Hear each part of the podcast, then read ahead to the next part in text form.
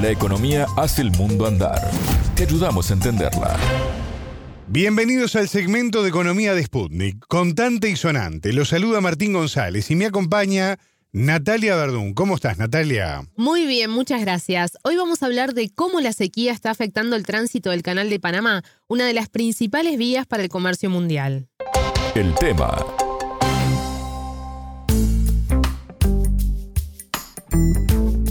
Natalia, el canal de Panamá que conecta el Océano Atlántico con el Océano Pacífico es una de las vías marítimas más importantes para el comercio mundial, pero desde hace varias semanas se encuentra con actividad reducida a lo habitual. Así es. Debido a la sequía, las autoridades redujeron de 40 a 32 la cantidad de buques que pasan diariamente, además de reducir el calado en 2 metros, es decir, que pasó a 13,4 metros, lo que afecta en la cantidad de carga que esos buques pueden llevar.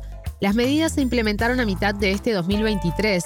Pero el viernes 25 de agosto la autoridad del canal informó que se extenderían por un año a menos que llueva de forma importante sobre la cuenca de los lagos Gatún y Alajuela, que es de donde se obtiene el agua para el canal, que se necesitan 200 millones de litros de agua dulce por cada barco y que también abastece al país. Sobre el tema conversamos con el economista panameño Ricardo González, él es especialista en políticas públicas y es ex integrante del equipo económico del Canal de Panamá. Nosotros estamos en la época del invierno, pero o sea, sí tenemos agua y tenemos eh, lluvia, pero no en, el nivel que siempre ha habido.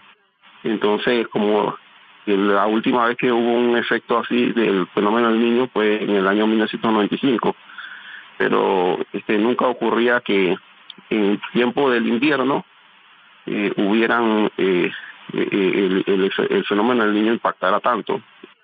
Entonces, el, asunto es que como este es un canal de agua dulce, demanda mucha agua, o sea que nosotros consumimos agua tres veces más que la ciudad de Nueva York, para darle una de la de la magnitud, ¿no? Sí se estuvieron tomando las previsiones, ¿no? Porque se han hecho los estudios para construir el nuevo embalse eh, pero el asunto es que construir el embalse eh, eh, dura entre cuatro y cinco años.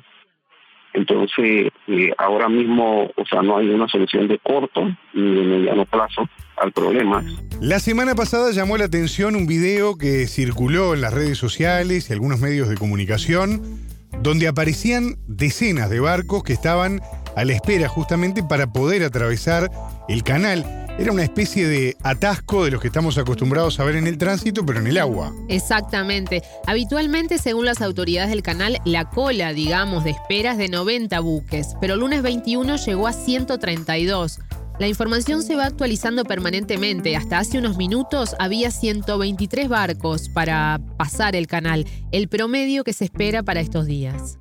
Hay un cierto número de buques que no están pudiendo cruzar la carga a tiempo y entonces están pasando eh, generalmente los portacontenedores eh, porque los portacontenedores ellos ya tienen reservas de cupo porque las líneas navieras de contenedores ellos hacen esas eh, reservas con mucha antelación entonces eso sí están pasando pero a pesar de que están pasando están empezando con menos carga porque hay una restricción de calado entonces ellos están teniendo que dejar carga.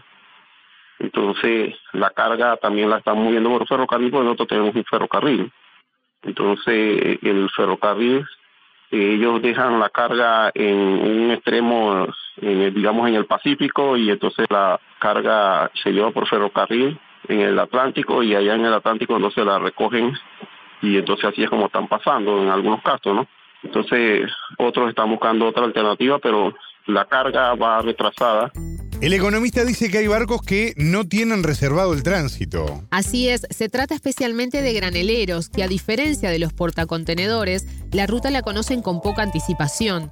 De acuerdo a la información oficial, para quienes no tienen reserva, el tiempo promedio de espera es de entre 9 y 11 días. Natalia, decimos que el Canal de Panamá es una de las vías marítimas más importantes para el comercio mundial.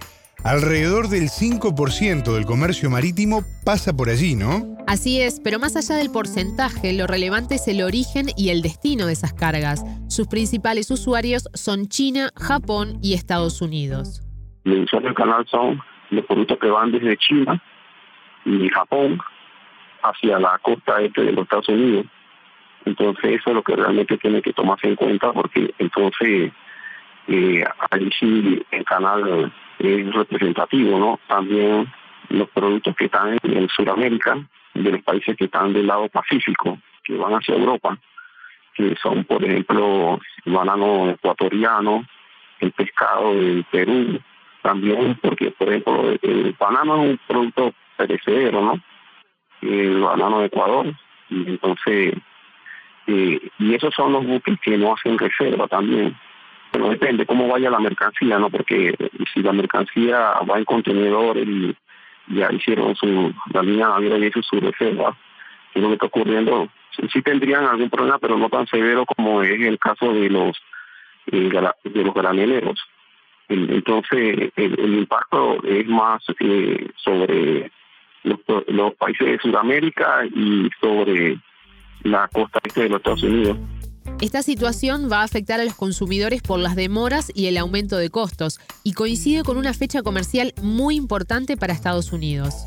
Esta restricción de calado coincide con un eh, periodo de mayor demanda, porque el Black Friday va a ser en noviembre y desde ya ellos están llevando cargas a Estados Unidos para ese Black Friday. Entonces, por eso decía que está repercutiendo más, es teniendo mayor impacto es sobre las líneas navieras y va a tener su impacto eh, incremento de los fletes y va a tener su impacto es sobre el costo de las mercancías al final. Natalia, el Canal de Panamá aporta a la economía del país. ¿Cómo puede afectar esta situación justamente a las arcas estatales? El año fiscal termina ahora en septiembre, por lo que la disminución se va a reflejar recién en el cierre del año próximo. Según las autoridades, la caída de ingresos será de hasta 200 millones de dólares si la situación se mantiene.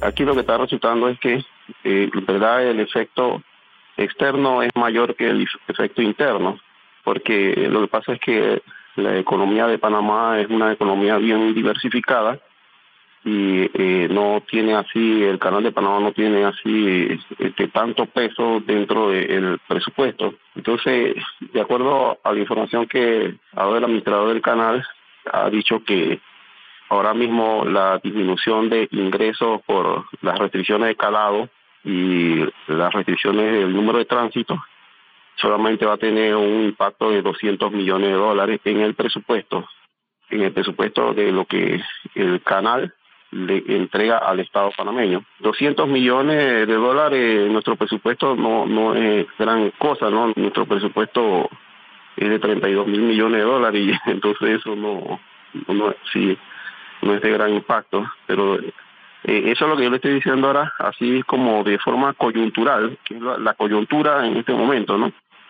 pero la situación podría agravarse si el fenómeno del niño eh, sigue así de intenso y se extiende. Hasta acá la entrevista con el economista panameño Ricardo González, especialista en políticas públicas y ex integrante del equipo económico del Canal de Panamá. Muchas gracias, Natalia. De nada, las órdenes. Contante y sonante desde Montevideo.